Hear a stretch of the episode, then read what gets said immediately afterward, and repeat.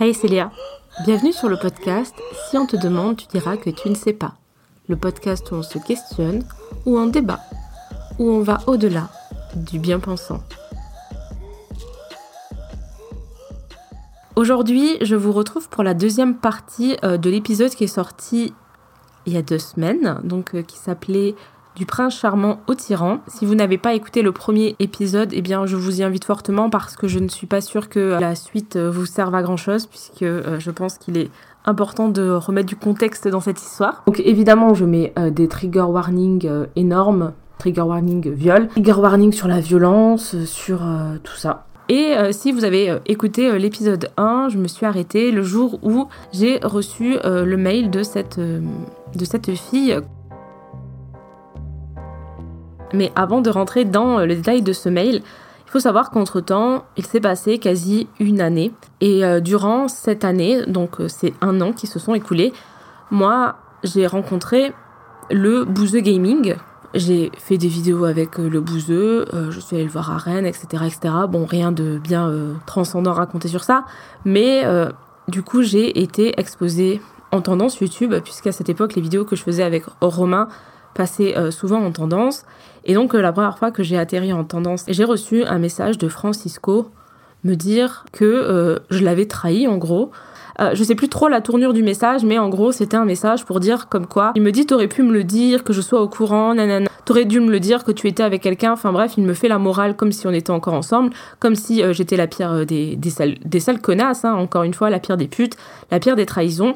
Sauf que, bah, de un, je, je, n'étais pas du tout en couple avec Romain, et de deux, je ne te dois rien, frérot. Enfin, ça fait peut-être six mois, donc euh, voilà. Et, euh, et en fait, ce jour-là, vraiment, j'avais pris du recul en six mois. J'avais, eu le temps de, de mûrir, de grandir et euh, de savoir qu'il était en couple, quoi. Enfin, je veux dire, je, savais en fait.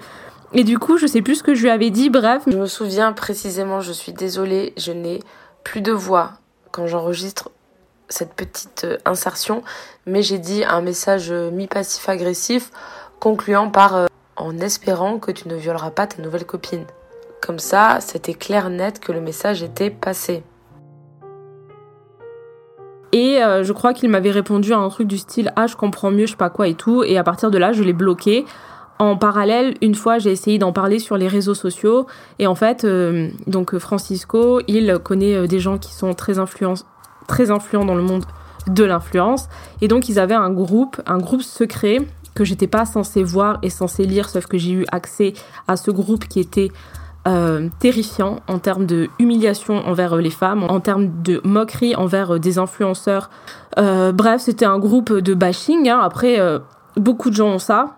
Moi, à l'époque, ça me faisait il y avait des trucs qui me cringeaient quand même. Hein. Et donc la règle, c'était euh, aucune personne n'a le droit de lire sauf nous, sauf que Francisco me faisait tout lire. Euh, et donc euh, je sais qui il y avait sur ce groupe.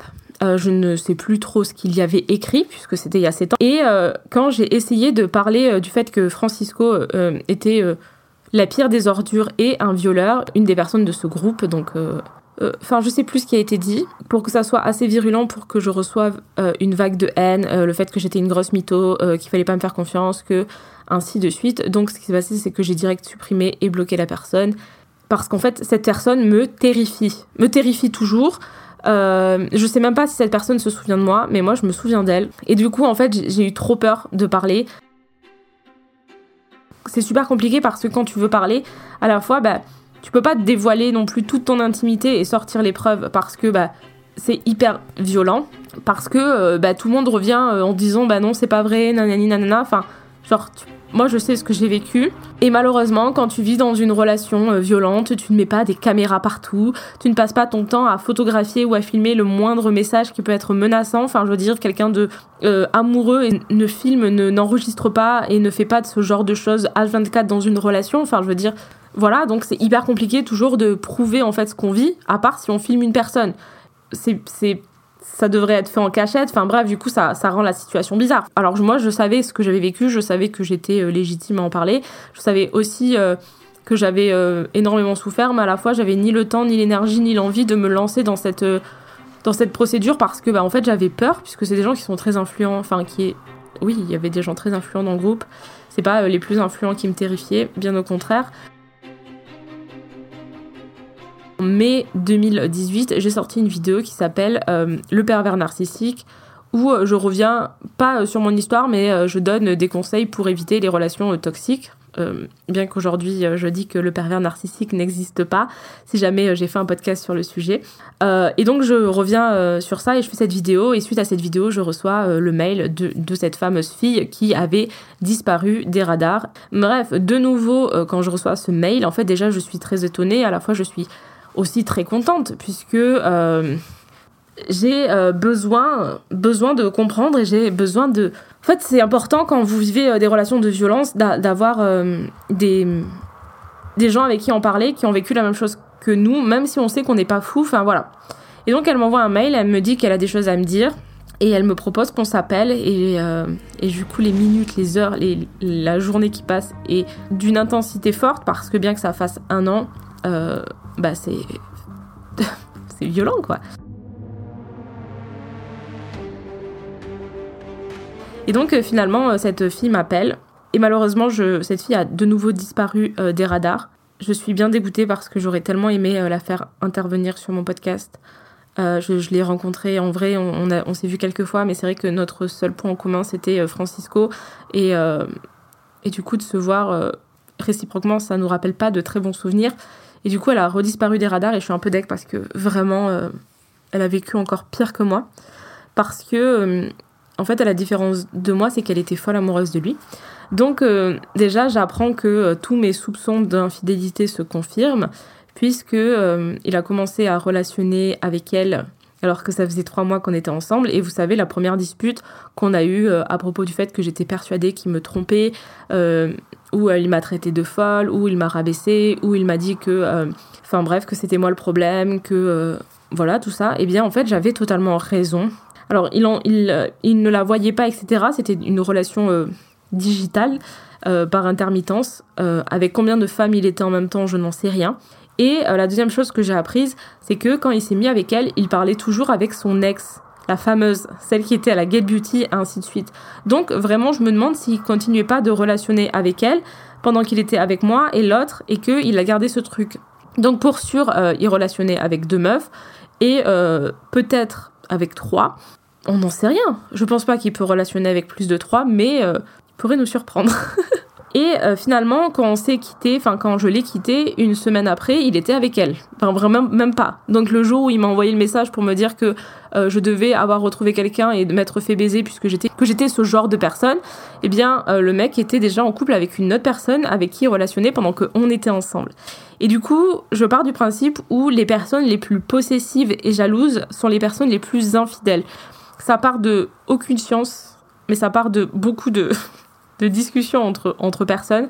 Les personnes les plus possessives et jalouses sont les personnes les plus infidèles. Donc cette personne me faisait la morale tous les jours, me rabaissait, me disait que j'étais une pute, me faisait la morale pour des relations qui s'étaient passées il y a 5 ans. Enfin bref, il était hyper dur, hyper jugeant, etc. Alors que cet homme relationnait avec d'autres femmes et draguer d'autres personnes sur les réseaux sociaux alors qu'on était censé être dans une relation exclusive où euh, ben moi je n'avais droit à rien, même pas de follow des gens, je lui devais des comptes, je devais lui demander pour sortir et ainsi de suite.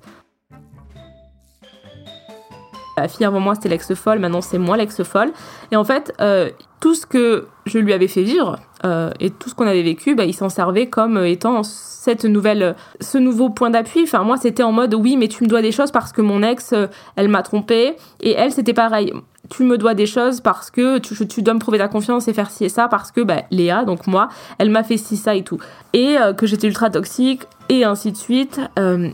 et ensuite, il a menti sur plein de petits trucs, donc j'ai dû un peu. Bah voilà, il y avait des choses qui concordaient pas dans son discours. Et euh, par exemple, ce qu'il a fait, c'est que euh, son ex, en fait, il l'avait amené à des endroits. Ensuite, moi, j'y suis allée, on a fait les mêmes photos qu'avec son ex et euh, avec sa nouvelle meuf, donc qui était son ex à un moment où elle m'a écrit. Il avait fait aussi les mêmes photos. Donc en fait, avec toutes les meufs, il reproduisait, il les amenait dans les mêmes restos, il faisait les mêmes photos, les mêmes dates et ainsi de suite. Enfin, excuse-moi, c'est un truc, je pourrais pas dire de malade mental, parce que on peut pas justifier des actes totalement graves et est violent sous forme de la maladie. Cet homme n'est pas un, pour moi, n'est pas un malade mental. Cet homme est un, un danger. Cet homme me terrifie. Cet homme me fait peur. Et euh, si aujourd'hui on m'appelait pour me dire que cet homme avait tué sa compagne, je pourrais dire que je ne suis pas surprise. Cet homme est un homme violent, possessif, euh, manipulateur, qui sait très bien ce qu'il fait. Et donc j'apprends toute son histoire à elle. Je vais passer les détails parce que c'est pas euh, ma vie perso. Franchement, ce qu'elle m'a raconté me semblait quand même plutôt en accord avec ce que j'avais vécu. moi, après ça, qu'est-ce que je deviens? Qu'est-ce qu'on devient après euh, avoir vécu euh, une relation aussi, euh, aussi dure, aussi violente, aussi destructrice? Parce que, en fait, quand je suis sortie de là et que je me suis vengée et ainsi de suite, je pense que je me rendais pas compte à quel point j'avais été brisée. Vraiment parce que je, suis vraiment le genre de meuf très forte qui ne montre rien, etc. Mais suite à ça, j'ai commencé à faire de l'anxiété, dans le sens où j'ai eu un blocage affectif être en couple signifiait être en prison. C'est-à-dire que toutes les personnes qui m'aimaient un peu plus que euh, une relation amicale et qui, pour moi, toutes les personnes qui euh, s'investissaient dans ma vie ou euh, voulaient plus que bah, une relation de passage, c'était quelque chose qui m'était impossible. Je n'arrivais plus à m'attacher aux gens et j'étais terrifiée, terrifiée par tout le monde. Vraiment, puis en plus à cette époque, j'étais pas du tout féministe. Hein, je veux dire, c'est venu bien des années plus tard. Mais euh, en fait, j'avais une angoisse, mais réellement une angoisse à me dire que je vais me remettre en couple avec quelqu'un, me lier d'amour avec quelqu'un, avoir une relation avec quelqu'un parce que j'avais tellement souffert et tellement galéré à sortir de cette relation, à sortir de cette emprise, que pour moi, dire on se met ensemble, en fait, ça pouvait juste découler à me retrouver prisonnière d'une relation. Comme si euh, du jour au lendemain, en fait, on m'avait enfermée dans une cage. Et j'étais terrifiée à l'idée euh, de ça, et donc indirectement, j'étais totalement bloquée affectivement parlant en fait. Et ça m'a vraiment cette histoire, elle a, elle a été omniprésente pendant euh, trois ans après, jusqu'à peut-être 2020. Euh, j'ai vu des psys, j'ai essayé de parler de ça, etc. Et puis, euh, en fait, c'est pas comme si c'était quelque chose que, qui, qui, était là au quotidien. par exemple, moi, je me suis mis en couple il y a cinq ans, donc avec mon partenaire actuel. Et en fait, je sais que la première chose que je lui ai dit, c'est euh, Je t'apprécie et tout, mais s'il te plaît, ne me demande jamais euh, d'être en couple avec moi. Et du coup, pendant les deux premières années, on a eu une relation où on n'avait pas mis de mots dessus, parce que rien que l'idée de m'imaginer être en couple, ça me faisait faire des crises de panique, des crises de larmes, je me mettais à trembler, à être terrifiée, et ainsi de suite. Petit euh, fun fact, du coup, euh, Francisco a dit à son ex, du coup à la, fille avec qui il m'a trompé, en gros il passait tellement de temps à me dénigrer qu'elle lui a demandé mais pourquoi tu es resté avec elle? Il a dit euh, je suis resté avec elle parce que c'était une pute et que du coup euh, c'était juste pour la baiser. Et après il lui disait des trucs du style que bah, j'étais frigide et malade mentale et que je ne voulais pas coucher avec lui parce que et que du coup j'étais malade mentale et que je ne voulais pas coucher avec lui parce que j'étais frigide, ce qui est quand même un paradoxe assez fort si tu restes avec une fille pour coucher avec et qu'elle ne refuse de coucher avec toi parce qu'elle est soi-disant frigide, enfin il y a un problème. Au-delà de l'aspect émotionnel amoureux, l'aspect euh, sexuel, donc euh, post-viol, a été vraiment un vrai problème suite à ça. Donc quand euh, j'ai réussi à mettre de la pommade sur tout ce qui était confiance en moi, détruite psychologiquement et ainsi de suite, et que j'ai commencé à, à revoir le bout du tunnel et à ne plus du tout penser à ça, à avoir avancé, à bah, me réveiller sans y penser. Bon, c'est quand même arrivé assez vite, mais c'était quand même présent dans mon quotidien. Euh, quand je rencontrais des hommes, je faisais des tests trop bizarres pour les pousser à bout tout le temps. En fait, mon but c'était de les pousser à bout pour voir s'ils réagissaient par la, par la violence. Euh, j'ai établi une liste précise de ce que je n'accepte pas dans un couple. Les hommes qui mettent des vestes en cuir, les hommes qui euh, ont des coupes dégradées sur le côté, pour moi, je ne peux plus relationner avec ce genre d'homme il me terrifie. Les hommes qui ont son parfum, évidemment. Les, euh, hommes qui aiment euh, les grosses voitures, évidemment. Euh, les conservateurs et les religieux, c'est dead. Ceux qui croient en Dieu, etc., c'est mort. Je ne peux plus relationner avec un homme qui croit en Dieu. Ceux qui mettent donc des, chemises aussi, évidemment. Très, très, très, trop proches de leur daronne, hein, qui ont des relations hyper trop proches. Bon, ça, c'est un truc, ça dépend. Mais ça, ça fait partie. ceux qui disent que leur ex est folle, ceux qui euh, sont jaloux et possessifs, un homme jaloux et possessif pour moi c'est red flag, ceux qui euh, jouent euh, un peu le froid et le chaud, ceux qui sont trop gentils, trop bienveillants et qui me demandent de raconter, enfin qui me demandent de raconter, enfin bref, tous ces trucs, les euh, histoires qui commencent trop bien, tout ce qui est un peu euh, prince charmant, euh, waouh, il y a eu ci, il y a eu ça, etc. Je me méfie, bref, toute une to-do list. En fait, tout ce qui est un peu l'amour des films, construit dans l'amour des films, c'est mort. Puisqu'aujourd'hui, je suis depuis 5 ans en, couple avec un homme et Évidemment, je suis en couple avec un homme, donc c'est compliqué. J'ai déjà fait un podcast sur euh, les difficultés à relationner avec un homme quand on est féministe. Mais euh, à côté de ça, c'est. C'est. C'est un grain de sable.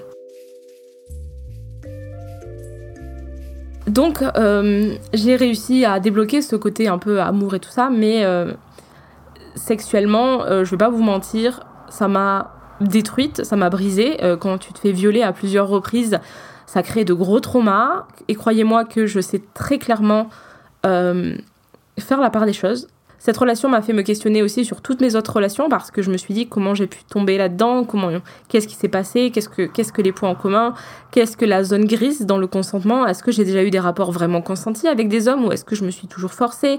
Bref, je pourrais vous faire un podcast sur les violences sexuelles dans le couple et à quel point aujourd'hui avec le recul je me dis Hum, j'ai beaucoup eu de relations et pas qu'avec lui qui n'étaient pas vraiment consenties et qui étaient beaucoup pour faire plaisir. Et euh, avec lui, elles étaient euh, par la violence euh, et par la, force. Mais j'ai eu déjà des relations où j'ai fait, j'ai dit oui plus par le besoin d'être aimé et pour faire plaisir et par une, le besoin d'être aimé et la peur d'être abandonné que par réelle envie en fait. Pas dans toutes mes relations évidemment, mais dans des, relations que j'ai eues beaucoup plus jeunes. En ayant ouvert ces portes, en fait, je me suis rendu compte que suite à ça, j'avais euh, des trucs qui étaient très étranges. C'est que par exemple, quand mon copain actuel s'approchait de moi pour m'embrasser, je lui répétais tout le temps juste après euh, et euh, on va pas coucher ensemble. Hein.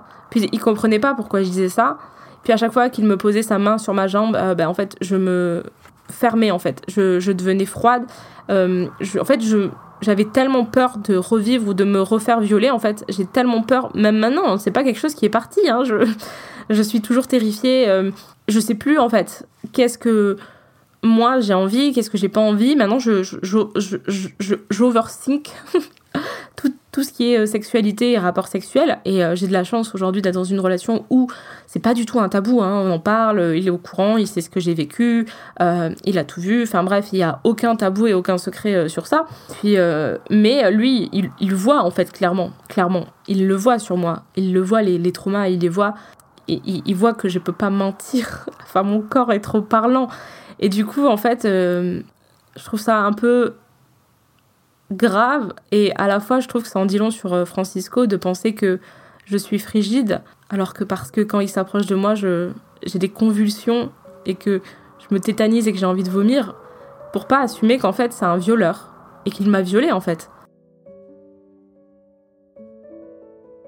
Il y a des portes qui se sont ouvertes sur la, compréhension de son comportement et de pourquoi il s'est comporté comme ça, qu'est-ce qu'il a fait, etc. Et là, je rentrerai pas dans les détails parce que trop d'infos sur lui. Ce n'est pas parce qu'on comprend que l'on pardonne. J'arrive à comprendre plein de choses sur le pourquoi du comment.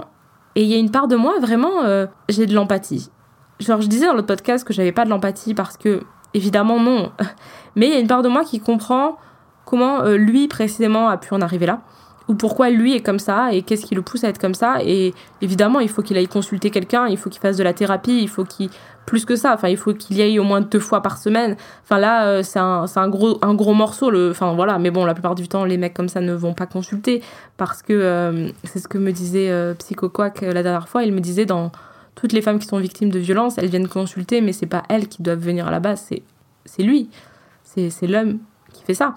Il m'a il m'a brisé, il m'a volé beaucoup de choses. Et ayant vécu quelque chose d'aussi grave et d'aussi traumatisant, euh, j'ai mis quand même 7 ans à pouvoir en parler euh, de façon aussi chill que je le fais aujourd'hui. Ça n'a pas été euh, facile.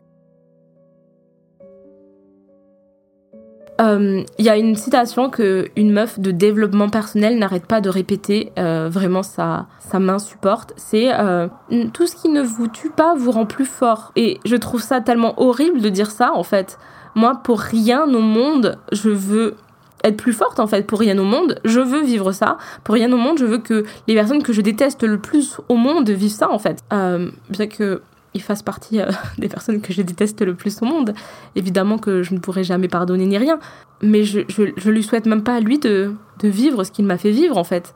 Je le souhaite à personne. Et non, ça ne rend pas plus fort, ça nous brise à vie, ça, ça, ça nous détruit, ça demande de, de, des années et des années de remise en question, de psychothérapie et ainsi de suite pour s'en sortir, pour un jour se lever et ne plus jamais penser à ça, de ne plus jamais que ça soit marqué dans notre quotidien, de ne plus jamais ressentir ce genre de choses, de ne plus avoir peur, de ne plus être terrifié à chaque fois que vous croisez un homme qui lui ressemble, et croyez-moi qu'il est tellement basique que j'en croise des centaines d'hommes qui le ressemblent.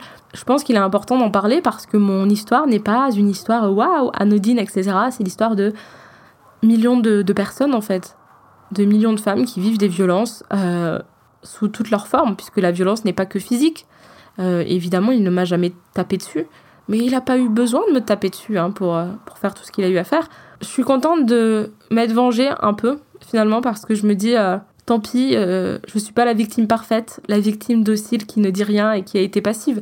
J'ai rendu les mots, j'ai été toxique aussi à mon tour, et j'ai aucun regret parce que quand j'ai appris que il avait l'air vraiment détruit, bah, je me suis dit, bah, c'est horrible, mais la violence par la violence, on, on nous apprend euh, aux femmes à être non violentes et à accepter la violence des hommes. Euh, on est dans un monde violent où des fois la violence est utile. Et je ne regrette en rien d'avoir été violente. Je regrette grandement d'être tombée dans cette histoire, par contre. Vraiment, je recommande à 0 sur 10.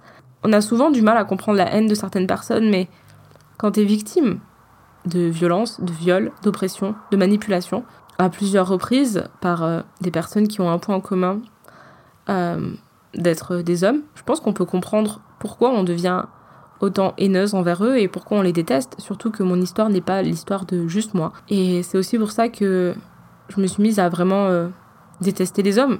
Il fait partie du début de l'équation. Ce n'est pas le, c'est pas ça, c'est pas, c'est pas le seul, mais il a été le début de pourquoi je suis devenue qui je suis aujourd'hui et aussi euh, fermé et aussi dur avec euh, avec les hommes. Même si entre temps j'ai rencontré not all men, nanana, évidemment. Tous les hommes extraordinaires que j'ai rencontrés, ils, sont d'accord avec mon discours et ils comprennent ma haine et ils comprennent pourquoi je ressens ça. Ils ne le remettent pas en question. Ils, ils disent pas oui, mais moi, en fait, non. Le point commun c'est pas leur couleur de peau, c'est pas le fait qu'ils soient immigrés, c'est pas le fait qu'ils soient euh, petits, grands, gros ou pas. Le, point commun, c'est que ce sont des hommes qui nous violentent. Et quand tu vis des histoires comme ça et que tu es traumatisé et que tu as peur, bah c'est dur en fait de se détacher de tout ça, même sept ans plus tard. Après, je vais pas vous faire une happy end en mode oui, alors maintenant c'est la belle vie, euh, j'ai plus du tout de trauma et puis tout va bien. Euh, non. Non, je sais pas si un jour je pourrais euh, oublier ce que j'ai vécu totalement. Évidemment, j'ai beaucoup oublié de choses, mais euh, le corps se souvient. L'esprit oublie, mais le corps se souvient. Et puis on apprend à vivre avec, malheureusement. C'est ça en fait. On apprend à, à vivre avec. Voilà. En espérant que ce podcast t'aura plu, n'hésite pas à me laisser un commentaire euh, bah, soit sur Spotify, soit sur Instagram, Léa Chou avec de E. Et maintenant, si on demande, tu pourras dire que tu sais.